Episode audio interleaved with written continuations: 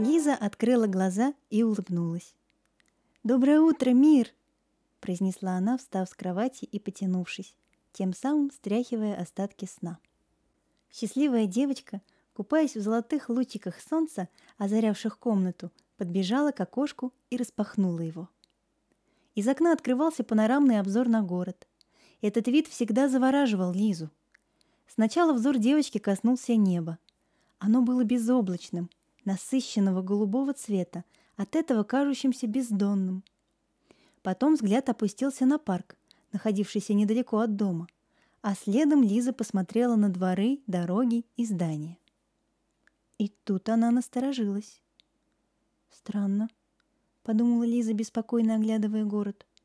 Не вижу людей, и машины не ездят, как будто совсем никого нет. На протяжении пяти минут Лиза искала глазами хоть какое-нибудь движение транспорта или людей, но все было тщетно. Вокруг было пустынно и тихо. Девочка запаниковала. Сердце тревожно застучало в ее груди. Не зная, что же делать, Лиза решила, что лучшим выходом из сложившейся ситуации будет позвать фею благодарности и спросить совета у нее. Лиза зажмурилась и внутри себя начала просить. «Феечка, пожалуйста, прилетай, ты мне сейчас очень нужна!» «Открывай глаза, я уже тут!» Трогая Лизу за плечо своей крохотной ручкой, произнесла фея. «Фея, подскажи, что происходит? Посмотри, вокруг никого нет, город пуст!» Срывающимся голосом сказала Лиза. «Я не понимаю». «Если честно, я тоже не понимаю», задумчиво пробормотала фея. «Но мы все узнаем. Нам нужно к моей знакомой волшебнице. Может, она нам даст ответ». «И как мы до нее доберемся?» спросила девочка. «А, это как раз не проблема», — махнула рукой малышка-фея. У феи в ладошках чудесным образом оказались блестки, которыми она ловко усыпала себя и Лизу с головы до ног. Внезапно комната исчезла, и Лиза увидела перед собой красивый деревянный терем. Почему-то раньше я представляла себе, что волшебницы живут в величественных замках, оглядывая окружающее пространство, произнесла Лиза. А ты меня в самую чащу леса привела? Как ни странно, лес Лизу совершенно не пугал. Наоборот, в этом месте она почувствовала себя расслабленно, как будто кто-то укрыл ее одеялом спокойствия и душевности. «Она не совсем волшебница, это я ее так называю», — улыбнулась фея. «Скорее ведунья. Ведает много. Ну, знает, то есть. Пойдем». Девочки постучали. Долго ждать не пришлось. Дверь отворилась, и на пороге стояла неописуемой красоты девушка. «Здравствуйте, девочки! Я вас как раз ждала. Заходите, будем чай пить». Она ласково улыбнулась, а потом представилась. «Меня Веденея зовут. Рада познакомиться». Лиза прошла и села за стол. Фея летала вокруг подруги. «Ну, рассказывайте, что вас ко мне привело?» Разливая чай, спросила ведунья. «Город, в котором живет Лиза, будто не живой», — начала фея. «Мы пришли спросить у тебя, от чего это могло произойти и что нам делать?» Лиза закивала. Она не могла выговорить ни слова, настолько ее заворожила красота виденей. На платье ведуньи Лиза заметила брошь в виде солнца. Было ощущение, как будто оно крутится и одаривает всех троих теплом и светом. На самом деле не только город Лиза охватило это бедствие, но и всю планету, спокойно сказала видение. Как? Одновременно вскрикнув, девочки переглянулись. Да, люди на планете Земля уснули крепким сном, издавна затуманенных разум. На несколько секунд ведунья улетела куда-то в своих мыслях, а потом продолжила. А чтобы они проснулись, им нужно знание. Какое знание? уточнила Лиза. Знание, которое называется «Все в тебе». Пробудятся люди ото сна, если примут его и соблюдать будут. «А расскажи поподробнее, пожалуйста», — попросила Лиза.